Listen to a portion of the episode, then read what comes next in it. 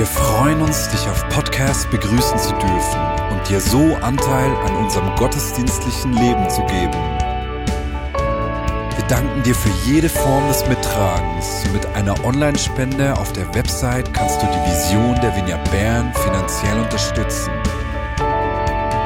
Wir wünschen dir viel Inspiration beim Hören der Botschaft und Gottes Segen.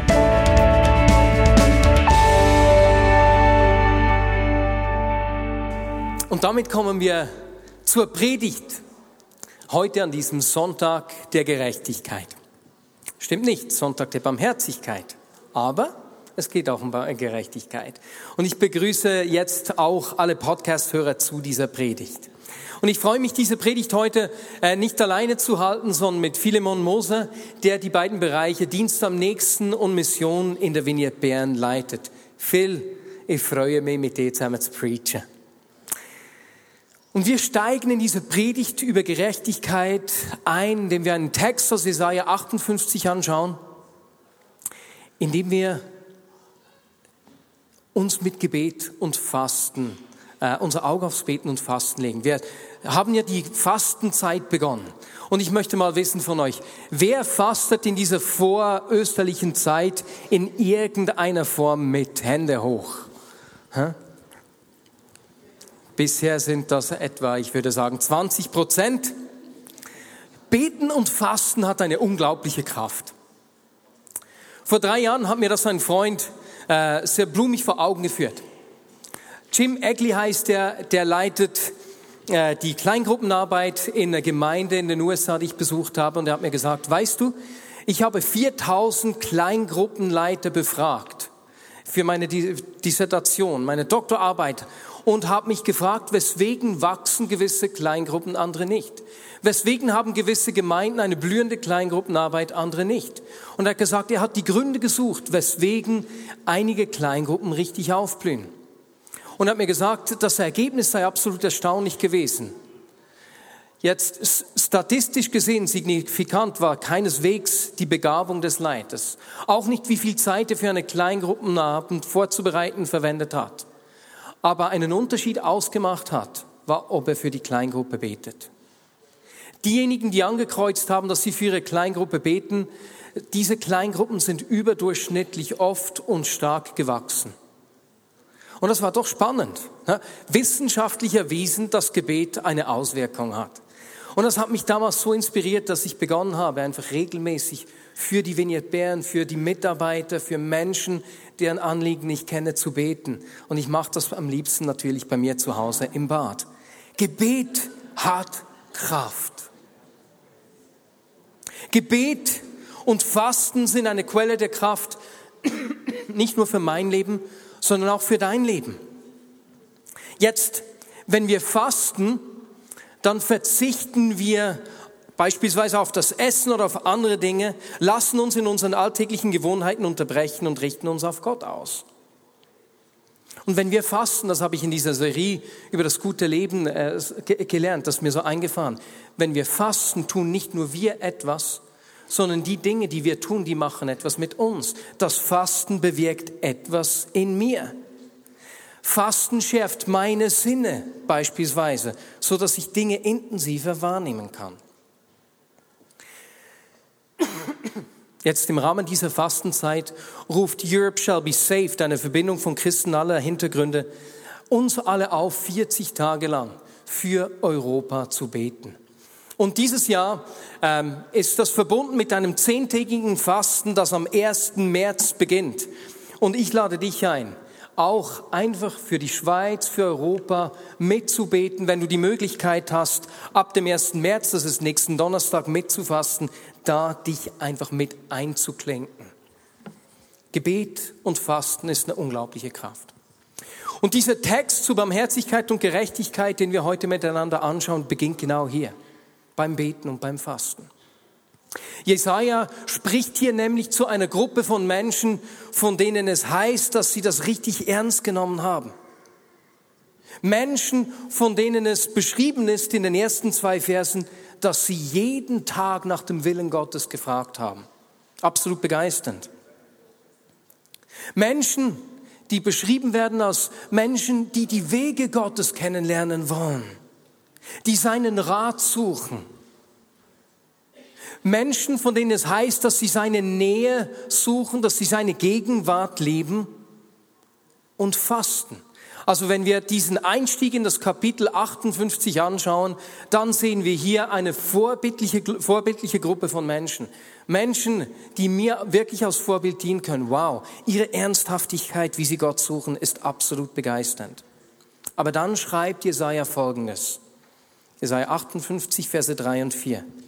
Sie fragen, wozu fasten wir, wenn du es nicht siehst? Weshalb quälen wir uns, wenn uns keine Beachtung schenkst. Begreift doch, während ihr fastet, geht ihr euren Geschäften nach und übt Druck auf alle eure Arbeiter aus.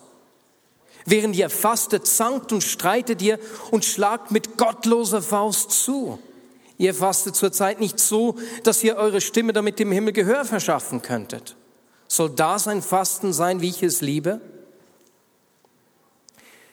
Jesaja sagt ihnen nicht, dass sie nicht fasten sollen oder beten sollen. Nein, das ist ja wirklich eine außerordentliche Qualität.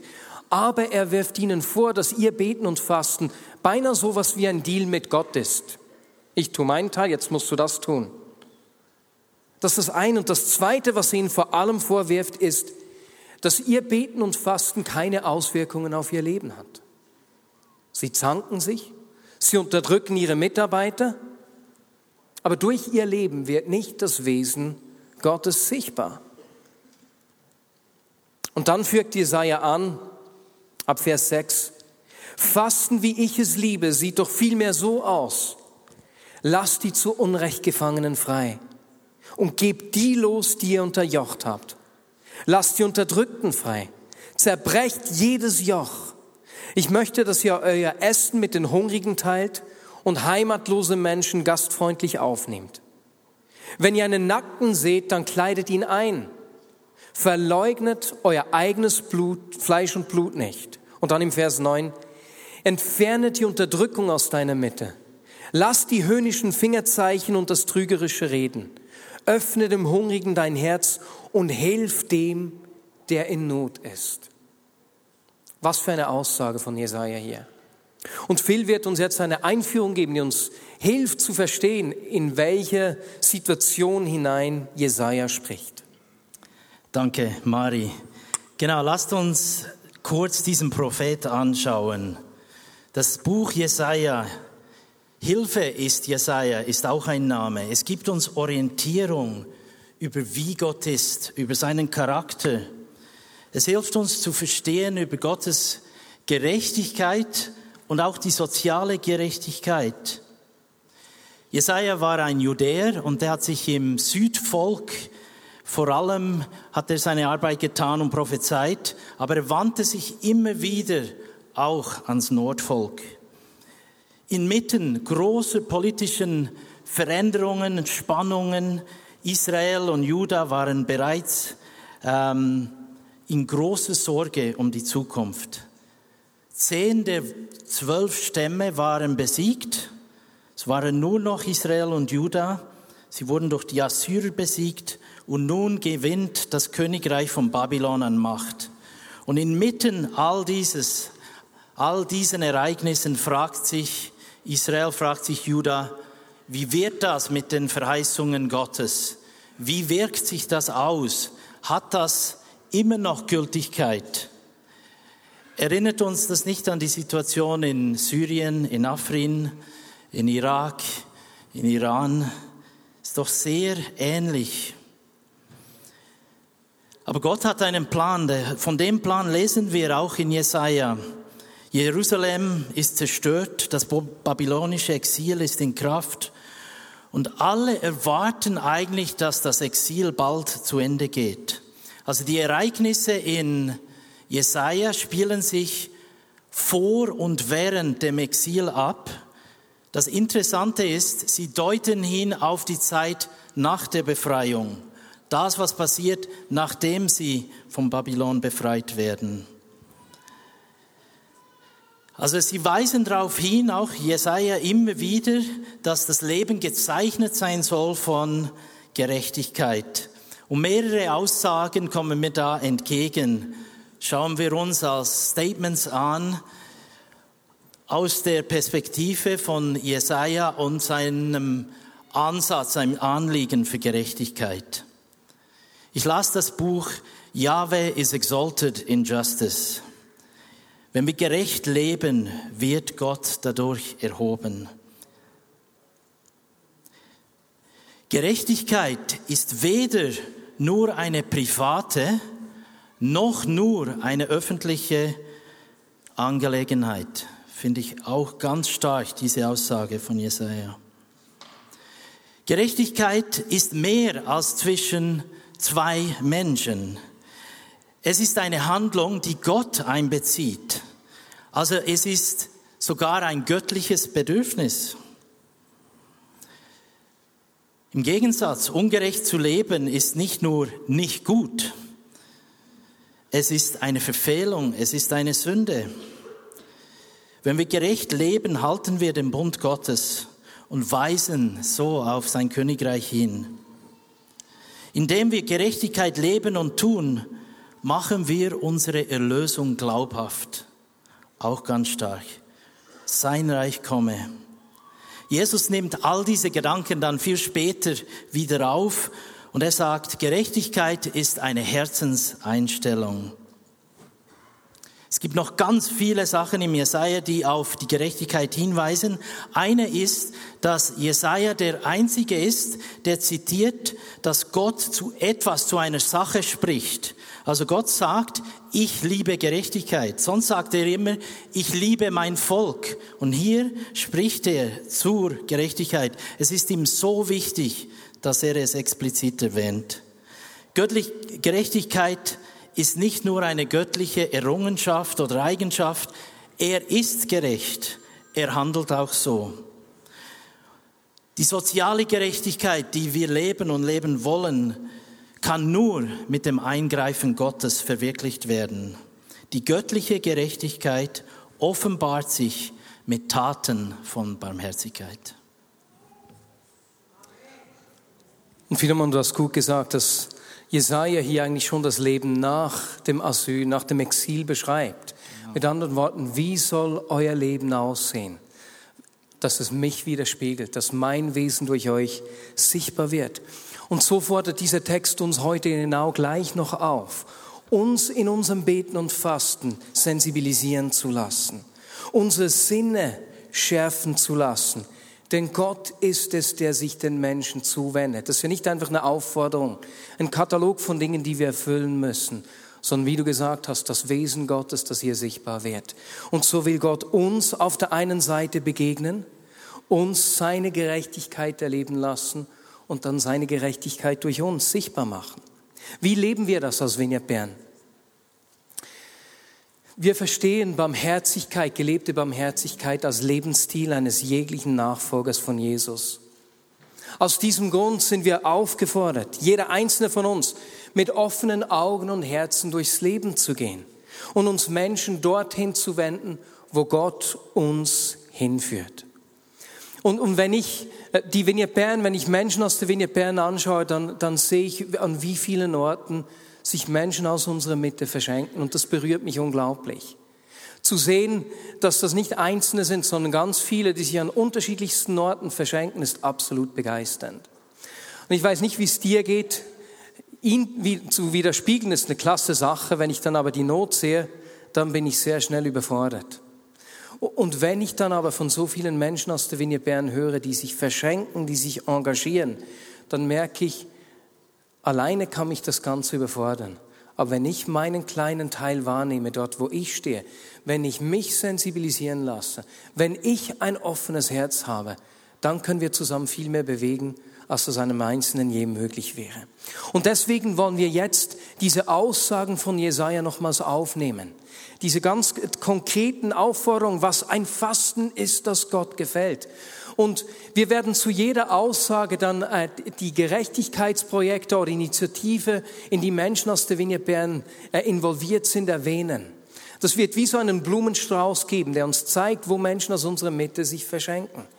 Und auf der einen Seite ist das für mich extrem berührend, Auf der anderen Seite ist es inspirierend und erleichternd gleichzeitig, weil ich muss nicht alles tun, aber ich bin Teil von etwas.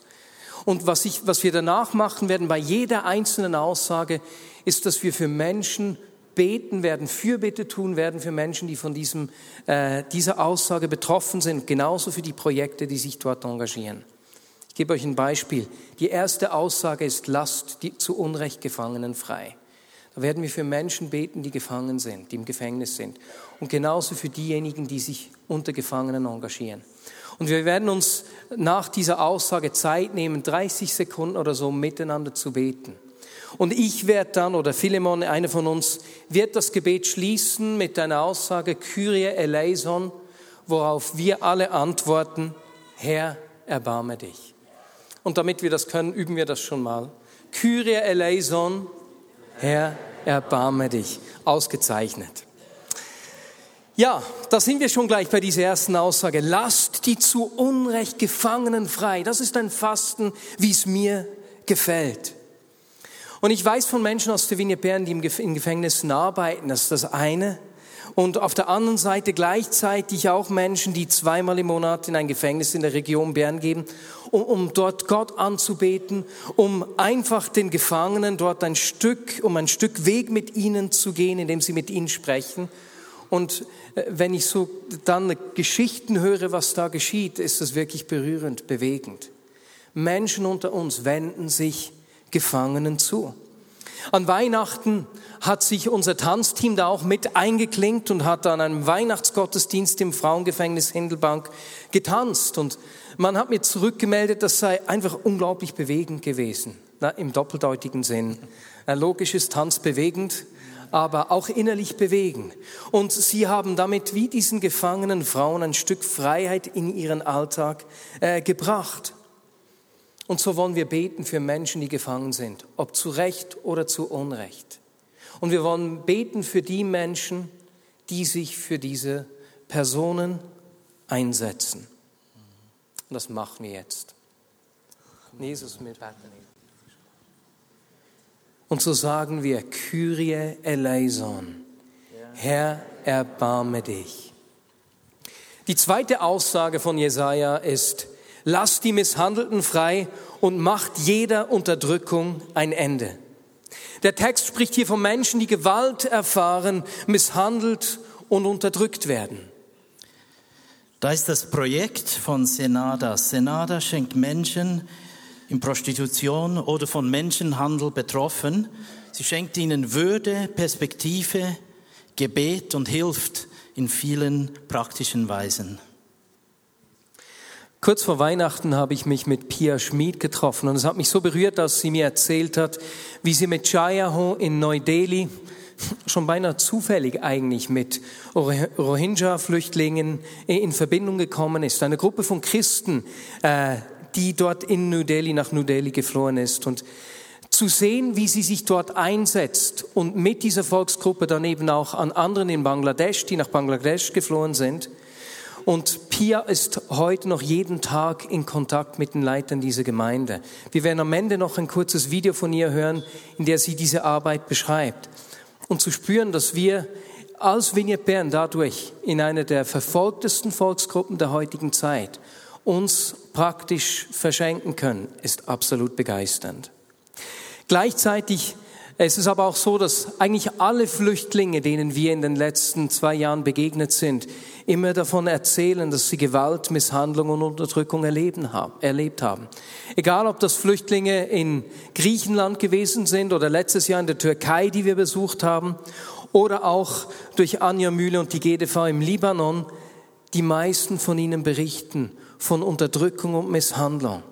Und deswegen beten wir für Menschen, die Unterdrückung, Gewalt, Misshandlung erlebt haben und natürlich eben auch für die Projekte, die sich für sie einsetzen.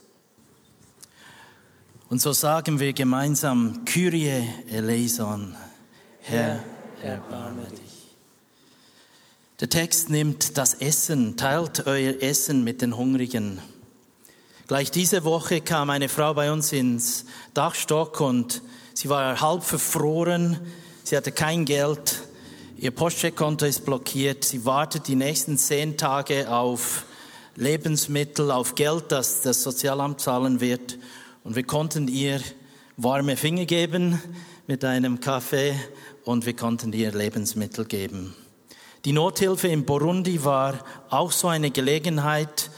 In einer Provinz ist eine strukturelle Hungersnot und dort konnten wir für 50 Familien Lebensmittel und Kleider verschenken. Dazu hat dann die Vineyard Burundi jedem, jeder Familie eine Ziege gekauft. Nun, die Ziege haben sie nicht gegessen, sondern diese Ziege brauchen sie, damit sie Dünger machen können, dass die Landwirtschaft besser funktioniert, also dass es wächst. Das war eine Gelegenheit, das Essen mit den Hungrigen zu teilen. Gleichzeitig haben wir im vergangenen Jahr zusammen mit OA Kinderhilfe in der Region Adama äh, ganz praktisch geholfen. Ich habe gehört, dass die Bauern dort seit über drei Jahren keine erfolgreiche Ernte mehr gehabt haben. Seit über drei Jahren. Die Böden sind staubtrocken. Und ich, ich bin so dankbar, dass wir mit einer Gemeinde vor Ort eben durch Ora dann eben auch so praktisch helfen konnten. Und Ora hat zurückgemeldet, dass auch dank unserer Hilfe im vergangenen Jahr etwa 5000 Personen vor dem Hungertod bewahrt wurden. Leute, lasst uns beten für die Menschen, die hungern und die Projekte, die der Not dieser Menschen begegnen. Und Jesus, so sagen wir, Kyrie eleison, Herr, erbarme dich. Die vierte Aussage von Jesaja, die uns in diesem Text entgegenkommt, ist folgende. Nehmt heimatlose Menschen gastfreundlich auf. Das ist ein Fasten, wie es mir gefällt. Und ich bin so dankbar für unzählige Menschen aus der Vignette Bern, die das ganz praktisch leben.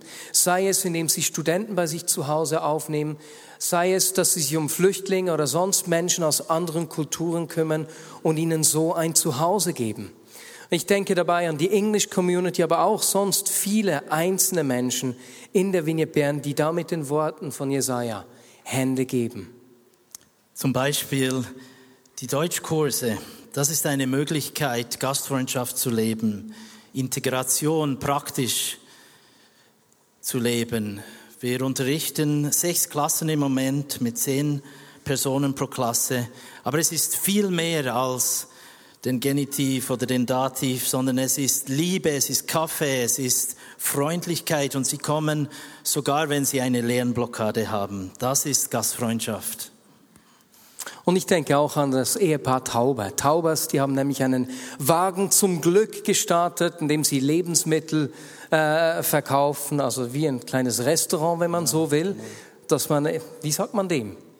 Wenn du ein Fest hast und du brauchst etwas zu essen, dann wen holst du? Takeaway. Catering, genau das Wort ist mir nicht eingefallen. Ein, ein Catering und mit diesem geben sie Flüchtlingen eine Arbeitsplattform und helfen ihnen so auch im Integrationsprozess. Und so beten wir auch für alle Menschen, die ihre Heimat freiwillig oder unfreiwillig verloren haben. Und genauso für die Menschen, die ihnen begegnen und sie aufnehmen. Und so sagen wir, Kyrie eleison, Herr, erbarme dich. Der fünfte Punkt, Menschen in materieller Not. In Ostermundigen, der Kleiderladen, diese Woche fand ein Herr aus Togo, fand nach zweimal, er musste zweimal kommen, fand eine Winterjacke, bei diesen Temperaturen schon noch wichtig. Eine Frau fand für ihre Schwester ein Hochzeitskleid.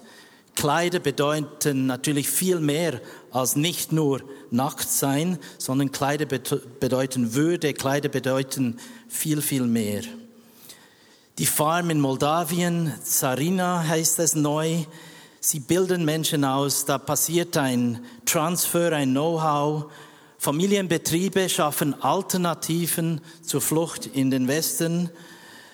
Sie ähm, produzieren nachhaltig, Öko-Farming, Permakulturgärten. Lasst uns für das beten, dass sie Gunst haben, dass sie Einheit finden, dass sie starke Partnerschaften entwickeln. Dieses Jahr war ich in Togo.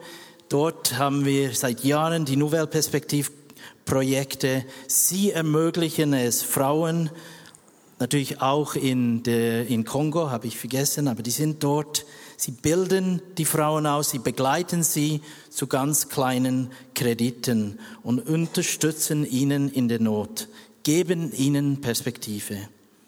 Wir beten für diese Projekte, dass die gelingen. Genau. Lasst uns zusammen beten für diese Perspektive, für diese Projekte. Und so sagen wir, Kyrie eleison, erbarme. Beim Punkt 6, wende dich nicht von deinem Nächsten, deinem Fleisch ab. Da geht es darum, dass wir uns auch umeinander kümmern. Die Schuldenberatung, Schulden immer ein größeres Problem, unsichtbar versteckt, ein Tabu, kaum jemand wagt es sagen und dennoch sind sie hier unter uns in den verschiedenen Gottesdiensten. Wir möchten da Zeichen setzen. Wir möchten mit diesen Menschen ähm, Wege aus den Schulden zu finden. Das ist eine Art, wie wir uns unserem Nächsten nicht verschließen. Aber auch all die Sachen, die ihr macht, euren Nachbarn etwas Gutes tun, ist ganz wichtig. Lasst uns für das beten, dass wir unserem Nächsten, wo er auch ist, dass wir ihn begegnen können. Lasst uns beten. Kyrie eleison, erbarme dich. Hört auf, rechtlich mit dem Finger auf andere zu zeigen. Macht Schluss mit aller Verleumdung. Der Text hier spricht vom schlechten Reden, von der Ausgrenzung, Verurteilung. Passiert sehr oft in unserer Gesellschaft, sei es in den Schulen, sei es mit Volksgruppen, sei es mit Leuten, die einfach anders sind. Wir grenzen uns sehr, sehr schnell auf. Der Text ruft uns da auf, das nicht zu tun, aufzuhören damit. Bejachat macht das ganz praktisch. Ein Teil von Bejachat ist, dass sie Versöhnungscamps machen zwischen jüdischen und palästinensischen Christen. Sie machen das in der Wüste und üben da Versöhnung. Sie ermutigen einander, sie beten füreinander. Lasst uns dafür beten, dass Mobbing aufhört, dass Ausgrenzung in unserer Gesellschaft aufhört. Und so beten wir Kyrie eleison. Herr, erbarme dich. Und die letzte Aussage, die Jesaja hier macht, zum Fasten, wie es ihm gefällt, ist, versorgt die Notleidenden mit allem Nötigen. Und das Bild, das wir hier vorne sehen, das stammt von Mercy Ships, bei dem sich René Lehmann, Ursula Seifried-Jordi einsetzen. Mercy Ships ist richtig beeindruckend auch. Sie betreiben Spitalschiffe, die Leben verändern und Entwicklungsländern dienen und ihnen so Hoffnung und Heilung bringen. Ein weiteres Projekt Hope for the Children in Kenia. Sie ermöglichen den Zugang zu Schulbildung für Waisen, Halbwaisen, Sozialwaisen, Kindern.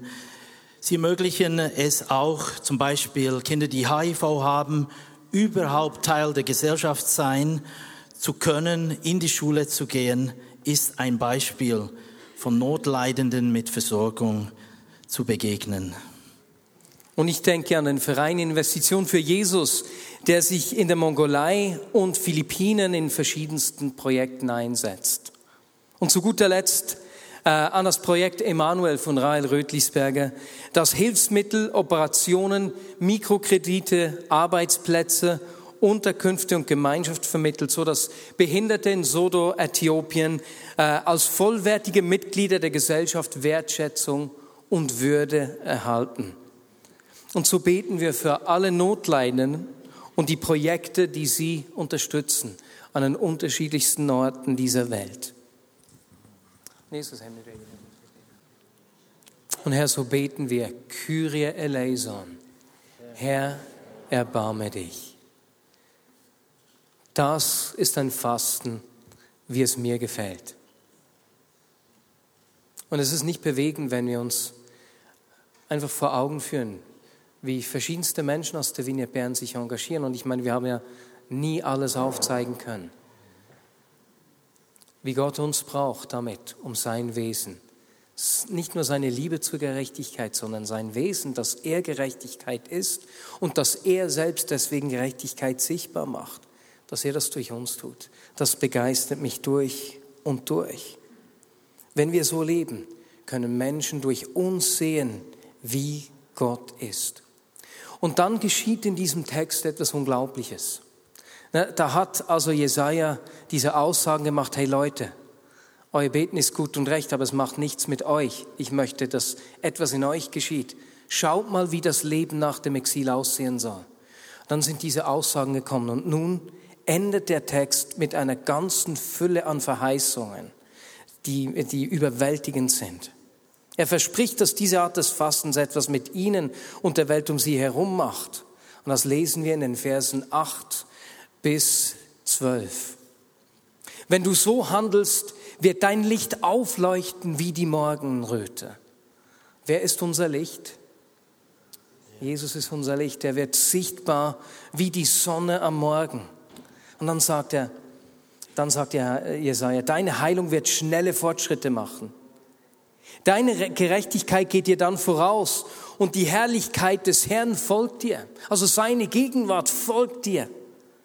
Du wirst rufen und der Herr wird antworten. Du wirst um Hilfe schreien und er wird antworten, hier bin ich. Und dann weiter ab Vers 10. Und Leute, lasst euch diese Verheißungen auf der, nicht auf der Zunge vergehen. Durchs Ohr gleiten. Lasst sie in den Herzen landen. Dann wird dein Licht in der Dunkelheit aufleuchten. Und das, was dein Leben dunkel macht, wird hell wie der Mittag sein. Dann wird dich der Herr beständig leiten. Genau diese Führung wollen wir. Und dir selbst in Dürrezeiten innere Zufriedenheit bewahren. Ist das nicht unglaublich? Er sagt nicht, es wird keine Dürrezeiten geben, aber du wirst nicht von den Umständen bestimmt. Auch in den Dürrezeiten wird er dir innere Zufriedenheit bewahren.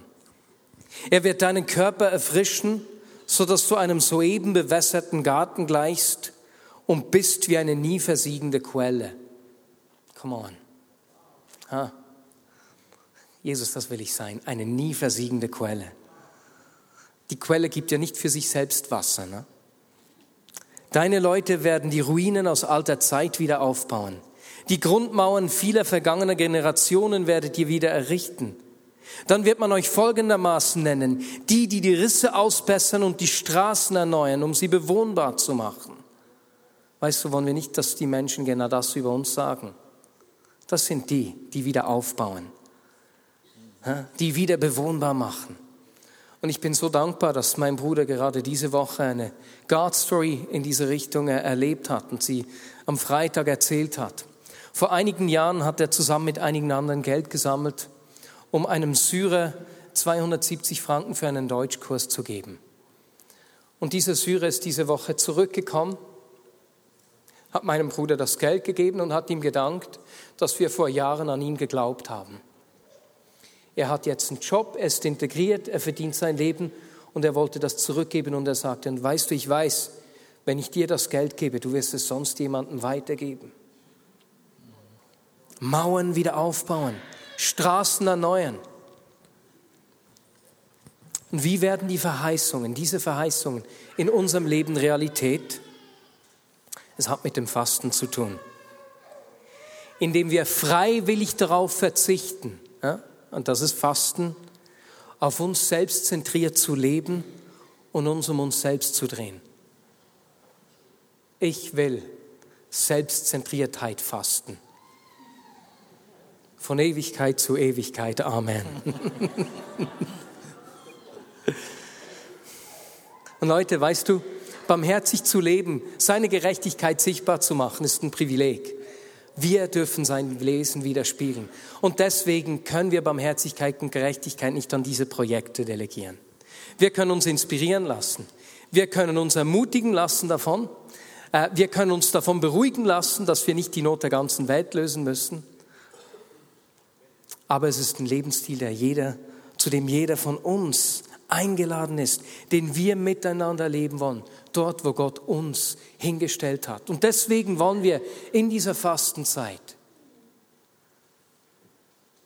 unser Herz bewegen lassen, sensibilisieren lassen, um Augen zu gewinnen, wo er in unserem Leben Menschen begegnen will, wo er Ungerechtigkeit durch mich verändern will.